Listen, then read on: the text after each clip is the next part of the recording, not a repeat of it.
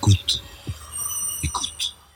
Bonjour, mon invité aujourd'hui est Alexandra de Hopscheffer. Bonjour Alexandra. Bonjour. Tu es directrice du bureau de Paris du German Marshall Fund. Alors peut-être explique un peu qu'est-ce que le German Marshall Fund. On a tous entendu parler, mais précisément, qu'est-ce que, quel est cet organisme? Alors, le German Marshall Fund of the United States, donc c'est très long, euh, est un think tank. Donc, on est un think tank euh, transatlantique. La spécificité de cette organisation, c'est que notre siège est à Washington et on a six bureaux en Europe, donc Paris euh, que je dirige, Berlin, Bruxelles, Varsovie, Belgrade, Bucarest également un bureau à Ankara en Turquie et deux petites représentations à Stockholm et à Turin. Donc ce qui fait qu'on couvre véritablement euh, l'ensemble du continent européen et qu'on a ce lien très fort via notre siège à Washington. Et donc notre rôle véritablement, c'est euh, de sans cesse euh, entretenir, renforcer le dialogue transatlantique sur tous les enjeux euh, sur lesquels il nous paraît important que les États-Unis et l'Europe coopèrent ou renforcent leur coopération. Donc typiquement, les sujets qui m'occupent ici à Paris, ce sont les questions de, défense et de sécurité, euh, de plus en plus les sujets sur la Chine, mais aussi les enjeux euh, technologiques, et puis également commercial. donc on travaille sur tous ces sujets. Notre organisation, euh, d'un point de vue historique, d'où le nom très compliqué, et, je comprends que ce soit difficile, surtout en France, euh, euh, on a été créé en 1972, donc via en fait un fonds allemand qui continue à soutenir nos activités. Donc c'était à l'époque du chancelier allemand Willy Brandt qui est venu faire un grand discours à Harvard University en 72 et annonçant que l'Allemagne euh, allait euh, donner un fonds pour pouvoir créer une fondation, donc le German Marshall Fund of the United States, qui aurait vocation à continuer à renforcer la coopération transatlantique dans l'esprit du plan Marshall. D'où ce nom compliqué, German, parce que le fonds vient de l'Allemagne, Marshall dans l'esprit du plan Marshall et of the United States parce que le siège est à Washington. D'accord. Donc c'est une initiative allemande et en même temps cette organisation, donc il y a le, siège principal à Washington, des représentations. Comment se passe le dialogue entre les différents pays européens, les bureaux européens et euh, Washington? Est-ce que ça représente les intérêts américains en Europe? Est-ce que c'est euh, une source euh, Les pays européens renvoient des messages. Est-ce que cela te paraît un échange paritaire puisque on dit toujours quand même que les échanges entre les États-Unis et les pays européens ne sont pas toujours sur un pied d'égalité.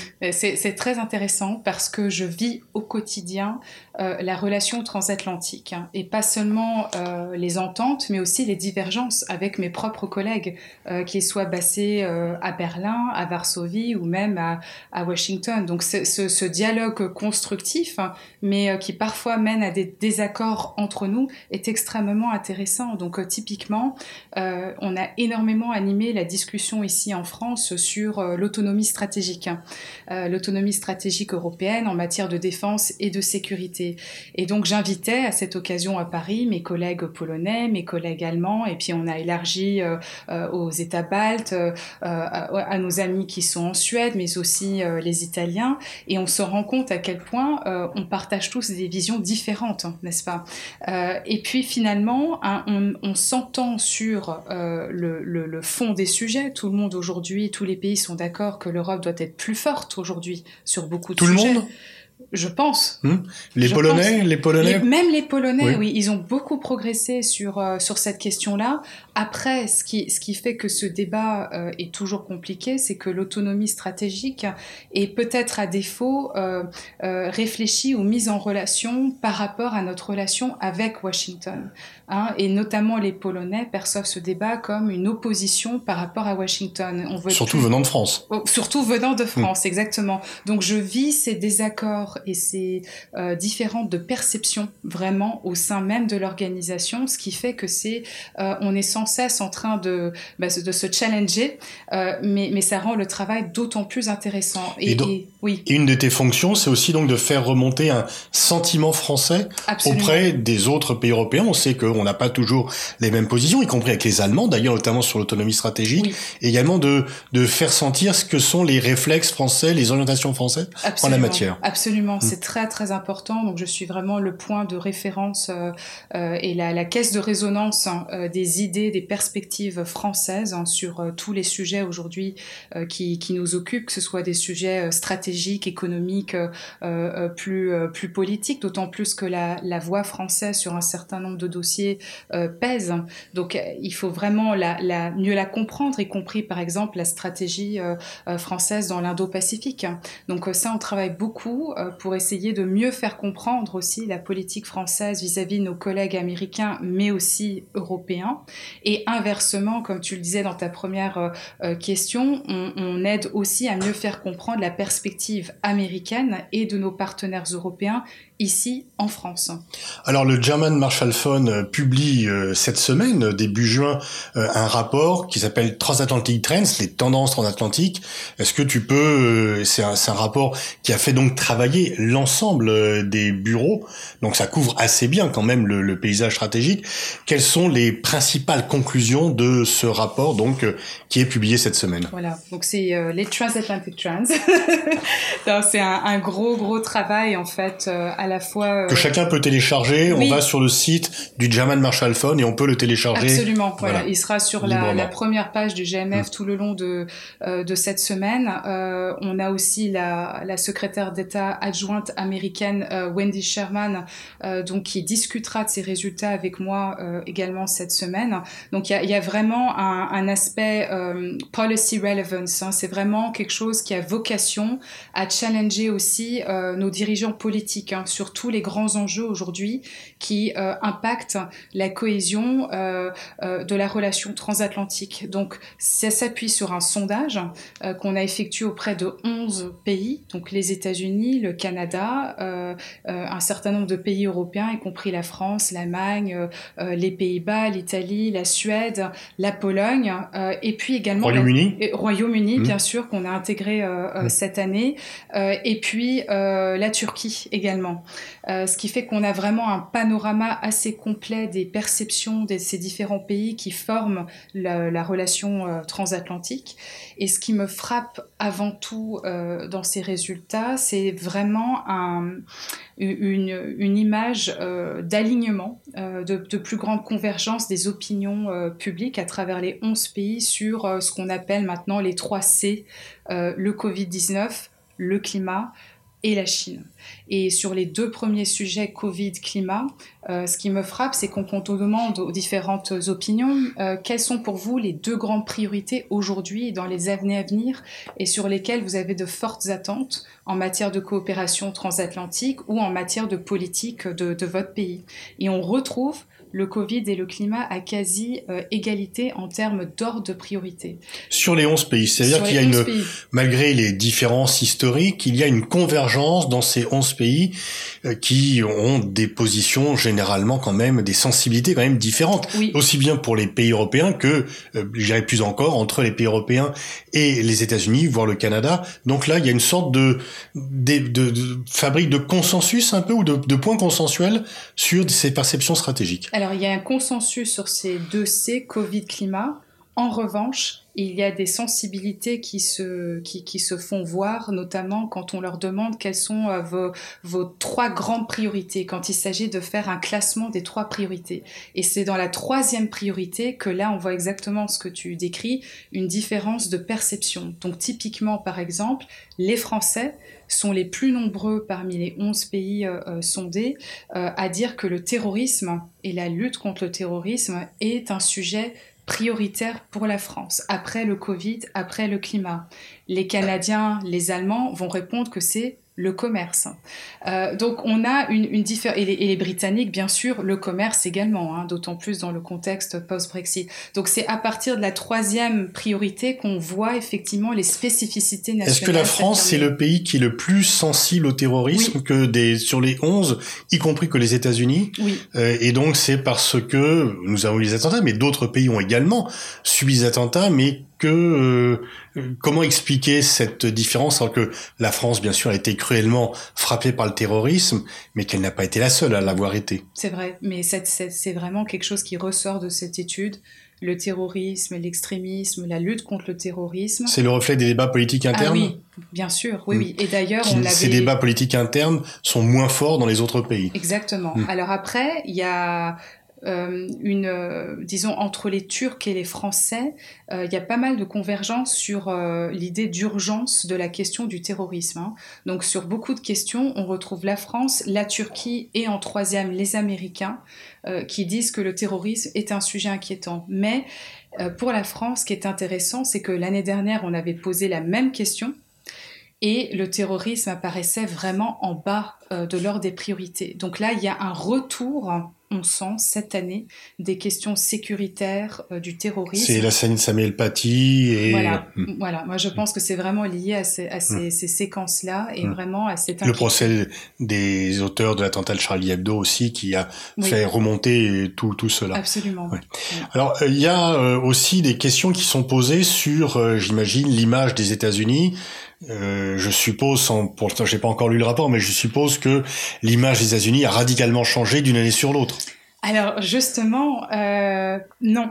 Ah bon Justement, non, c'est ça qui est extrêmement intéressant, c'est que euh, on voit euh, qu'il n'y a pas euh, d'effet Biden. Euh, c'est vraiment les, les résultats. Le sondage a été fait en mai. euh, entre, entre avril et mars 2021. D'accord. Voilà. Donc il n'y a, pas d'effet Biden, tout comme on a, on a, on a pu le voir euh, à l'époque d'Obama, hein, où il y avait vraiment cet effet Obama avec des chiffres. Il y, a une, il y a eu une Obamania, Voilà. mais il n'y a pas une Bidenmania. Bidenmania, Voilà. ouais. Peut-être que ça Ouais. va, ça Ouais. va arriver, mais en tout cas, les chiffres euh, ne le montrent pas. Et le chiffre qui, pour moi, est particulièrement intéressant, c'est les résultats allemands. Donc, on pose typiquement la question euh, aux 11 pays euh, comment percevez-vous aujourd'hui la fiabilité de votre part, du partenariat qui lie votre pays aux États-Unis? Est-ce que les États-Unis sont pour vous un partenaire fiable? Et les Allemands sont les moins nombreux à 51%, même si ça reste beaucoup, mais par rapport aux autres, c'est assez bas. À 51% disent oui, les États-Unis sont un partenaire fiable. La France, 60%. Et après, vous retrouvez dans la tranche plus, euh, plus enthousiaste les Britanniques, les Polonais et les Suédois. Donc les Allemands sont plus gaullistes que les Français aujourd'hui. peut-être, Oui. peut-être. Et puis à la toute fin de, de cette de, de cette classement de la fiabilité des États-Unis, vous retrouvez la Turquie. Et Mm. pour moi, ces résultats aussi montrent un vrai problème turc. Il y a une crise euh, de confiance mutuelle aujourd'hui entre euh, la Turquie et euh, les partenaires européens et américains. Ça se ressent dans plusieurs des, des réponses. Où là, typiquement, on a plus de 70% euh, de Français, de, de, de, de Suédois, de Néerlandais et autres pays qui perçoivent la Turquie comme un partenaire qui n'est pas fiable, y compris en Allemagne? y compris en Allemagne. Et, et, et les Turcs nous renvoient exactement la même image, donc il y a un effet miroir. Les Turcs perçoivent la France et pratiquement tous les partenaires européens et américains comme pas fiables ou vraiment pas fiables. Est-ce que cette étude montre euh, le caractère central de l'Allemagne dans la relation transatlantique? On dit beaucoup que euh, Biden va reprendre un peu ce qu'avait fait Obama, mettre l'Allemagne comme pays pivot, un peu au détriment de la France. Est-ce que Oui. ce sondage confirme cette, euh, ce présupposé? Alors le sondage confirme en tout cas que l'Allemagne est vraiment perçue comme la plus grande, la puissance la plus influente aujourd'hui en Europe, hein, une moyenne de 60% à travers les 11 pays. Mais en ce qui concerne euh, la question sur comment les États-Unis perçoivent ou les Américains perçoivent l'Allemagne, ce qui est intéressant, c'est que là, on a en fait euh, un club entre guillemets euh, anglo-saxon. On a les Canadiens, euh, les euh, Américains et les Britanniques hein, qui perçoivent le Royaume-Uni comme la puissance la plus influente en Europe. Et vous retrouvez Y l'Allemagne. compris avec le Brexit. Oui, y compris avec le Brexit, hein, bien sûr. Et ça, c'est une continuité par rapport aussi euh, à l'année euh, à l'année précédente et qui, du coup, se distingue des réponses données par les autres pays. C'est curieux parce que, en fait, l'influence quand même du Royaume-Uni est quand même euh, d'autant plus limitée qu'ils ont quitté l'Union européenne Oui, et qu'ils n'ont pas exercé beaucoup d'influence sur les négociations. oui. Mais la perception des, Mhm. des sociétés est, est- est telle que euh, l'Allemagne est prédominante. En deux, c'est le Royaume-Uni à 19% à travers les 11 pays. Et la France n'arrive qu'à 7% perçue à travers les 11 pays C'est une catastrophe. comme la plus influente. Ouais. Voilà. Mais, mais c'est intéressant. C'est quand même un déficit d'image extrêmement important. Oui. Bien sûr. Et y compris aux États-Unis, alors qu'on se dit que la France est le partenaire sur le plan militaire, euh, sur le plan etc. Y compris aux États-Unis, donc la France ne vient qu'en troisième position on est derrière. À, à 10% euh, d'Américains qui perçoivent euh, la France comme la puissance la plus influente en France. Et même nous, Français. En Europe. En, en Europe, et, et, même nous, Français, euh, à 17%, on estime que la France est euh, la plus influente en Europe euh, et 70% plus, je pense que c'était 74% des Français perçoivent l'Allemagne comme la puissance la plus influente. Et ce qui est intéressant dans le contexte du Covid, c'est qu'on assiste vraiment à un, déclin de cette perception de l'influence de la France. Donc on peut l'expliquer de différentes façons. Est-ce que c'est euh, en raison de, son, de la gestion de la crise du Covid, en tout cas au début, qui était perçue par rapport euh, à la gestion allemande comme euh, moins bien Il y a, vraiment, je pense, quelque chose à tirer de ce chiffre français qui est effectivement particulièrement bas et essayer de se poser les, questions du, pourquoi ce chiffre si, si bas. Ça peut quand même créer enfin un, un quand même. Oui. Il faut euh, en tenir compte oui. et ne pas se masquer. Bien sûr. La réalité est cruelle, mais c'est la réalité, donc il faut pas se la masquer. Bien sûr. Et donc j'imagine que euh, ces chiffres ont dû quand même susciter euh, quelques réactions au Quai d'Orsay ou à l'Élysée lorsque tu les as donnés. Parce que oui, non, non, il y a, y a, pas mal de, de débats, de discussions mmh. et d'interrogations. et puis en même temps, je trouve que ces, ces, chiffres sont, sont à prendre comme des, comme des, un, un miroir de, de qui, qui, qui, est porté sur la, la, France en fait. Comment mmh. sommes-nous perçus? Mmh. Comment aussi est-ce que la fiabilité euh, de la France est-elle perçue? Et la France n'est pas payée, euh, perçue comme un partenaire fiable. Alors elle est majoritairement perçue comme euh, comme fiable, hein, à mmh. peu près 50. Euh, Donc c'est pas un problème de fiabilité, c'est un problème de d'influence. Exactement. On estime qu'on peut compter sur la France, voilà. mais qu'elle a une influence qui est faible. Exactement. D'accord. Voilà. Alors la semaine prochaine, il va y avoir le sommet de l'OTAN. Euh, président Biden va venir il va, venir et donc ça va être la première. Est-ce que euh, il a d'ores et déjà réussi à réparer les liens transatlantiques qui avaient été saccagés Il n'y a pas d'autre mot par Donald Trump. Euh, et, et, après question euh, corollaire, certains tout en s'enrichant disaient le risque c'est que euh, Sleepy Biden euh, qui est très actif en fait. Il n'est pas du tout slipé. Il pourrait non pas être lui, euh, s'endormir lui, mais endormir les Européens qui commençaient un petit peu à mmh. aller vers une souveraineté européenne et qui vont se dire bah, c'est plus la peine de faire des efforts puisque Biden est là. Donc sur ces deux points, quel est ton sentiment oui. Alors je pense que pour la, la, première question sur la réparation, je pense que là c'est euh, mission accomplie. Hein. Biden mmh. a, a, et il y avait vraiment de fortes attentes des Européens envers Washington. Il, il a réparé euh, le lien transatlantique. Ça, ça disons que c'était la partie entre guillemets la plus facile, c'est-à-dire de réparer euh, les, les, dommages euh, créés par son prédécesseur Donald Trump. Là, on entre dans une phase un peu plus complexe, où c'est plutôt la, la partie comment réformer le lien transatlantique, comment euh, revitaliser ce partenariat transatlantique en ne retombant pas peut-être euh, euh, sur des modalités de fonctionnement à l'ancienne. Hein. Et, typiquement par rapport à la, deuxième question, oui, Trump a laissé en héritage ce, ce, ce, cette plus grande assertivité de la part de l'Europe sur un certain nombre de sujets où il n'y a pas forcément une vision partagée avec la vision euh, américaine. Et je pense que ça, ça reste. Hein. Et on le voit notamment dans tous les, toutes les questions un peu plus sensibles, les questions commerciales, les questions technologiques, ou même la relation avec la Chine. Hein. On le voit dans le débat français notamment, euh, une volonté de ne pas totalement s'aligner sur euh, la posture américaine vis-à-vis -vis, de la Chine, et notamment de développer des partenariats avec les puissances asiatiques, que ce soit le Japon, l'Inde, l'Australie, qui ne rentre pas dans le cadre fixé par l'administration Biden. Or, pour moi, le sujet Chine, c'est vraiment le sujet où il y a le plus de risques de tension entre Washington et les partenaires européens. On sent de plus en plus, et la séquence que tu viens de, euh, de citer, euh, G7, euh, OTAN, US-UE, on va voir énormément de Chine dans ces discussions transatlantiques.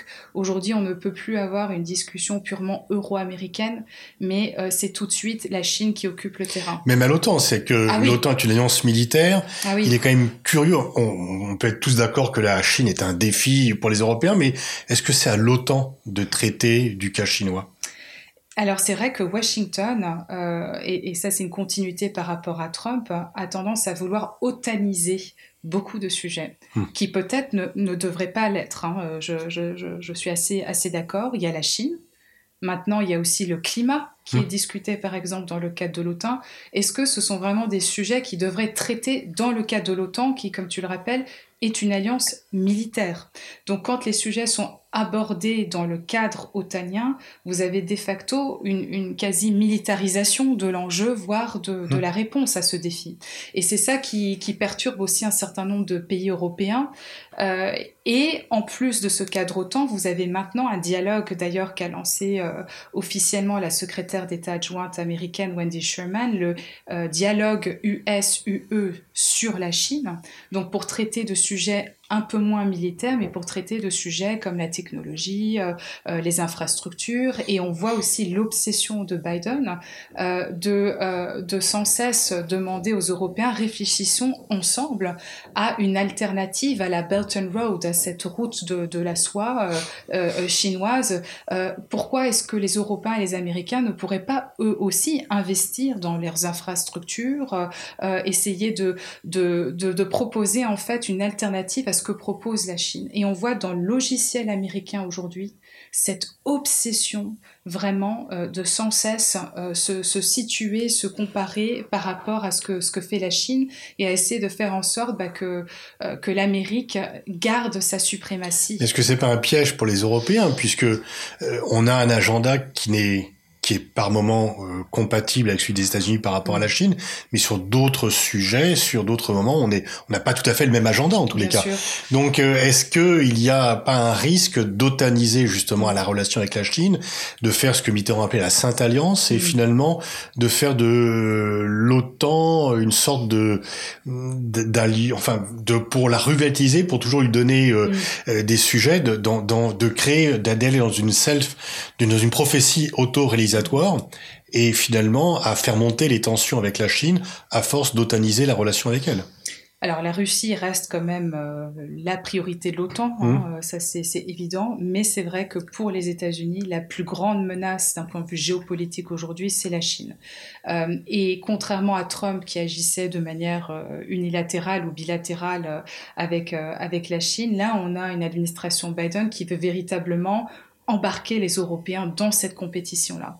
Et finalement, alors je pense que Européens et Américains, d'ailleurs ça se reflète dans l'étude, on partage le même diagnostic hein, de, euh, du, du, challenge que représente euh, la Chine. On, on, le voit véritablement ici à quel point, par exemple, la question des droits de l'homme par rapport à l'année dernière émerge vraiment comme une question sur laquelle Européens et Américains souhaiteraient voir davantage de coopération transatlantique. L'enjeu technologique inquiète aussi les opinions et souhaiterait voir les États-Unis et les Européens coopérer davantage. La cybersécurité, donc tout ce qui est un peu euh, digital, numérique, cybersécurité, ça inquiète de plus en plus les opinions. Mais est-ce que cela veut dire qu'on est totalement aligné euh, sur les politiques ou les approches à mettre en place? Non. Et ce hmm. sera d'ailleurs l'objet de beaucoup de ces discussions euh, au sein de l'OTAN et au sein du sommet US-UE que de aussi pour les Européens leur donner l'occasion de présenter aussi euh, leur approche, leurs idées et, et, face à une administration Biden qui a une idée très très claire de ce qu'elle veut faire, euh, avoir une Europe hein, qui sait aussi formuler une forme de cohérence politique, diplomatique hein, sur tous ces dossiers-là sera très important et, et, et, bien reçu du côté de Washington. Hmm. Dernière question, on arrive malheureusement à l'issue de cet entretien, euh, une, un sujet qui a longtemps opposé et gravement opposé euh, européens et américains, mais pas seulement du côté de, du temps de Trump, c'était antérieur, c'est l'extraterritorialité de la législation américaine.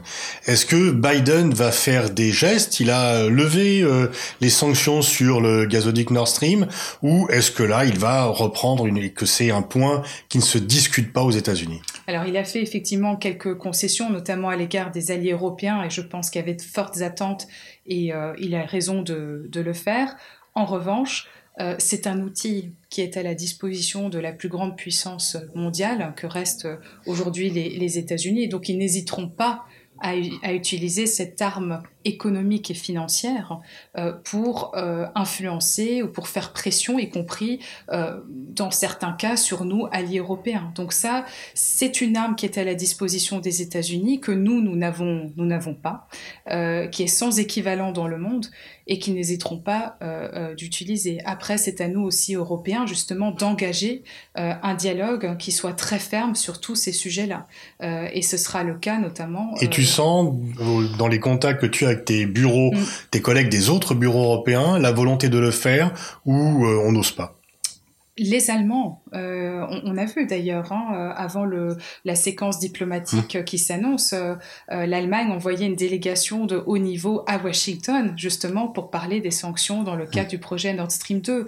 Donc les Allemands, les Français et d'autres pays ont, ont, quand même une, une envie de d'envoyer des messages clairs à Washington que certes, ils ont cet outil à leur disposition, mais que c'est à utiliser avec, avec modération et notamment toute cette question de l'extraterritorialité des sanctions pour des raisons de sécurité nationale américaine, aujourd'hui, ne passe absolument plus en Europe. Donc c'est un débat et c'est un sujet qui sera discuté au sommet bilatéral US-UE. Euh, euh.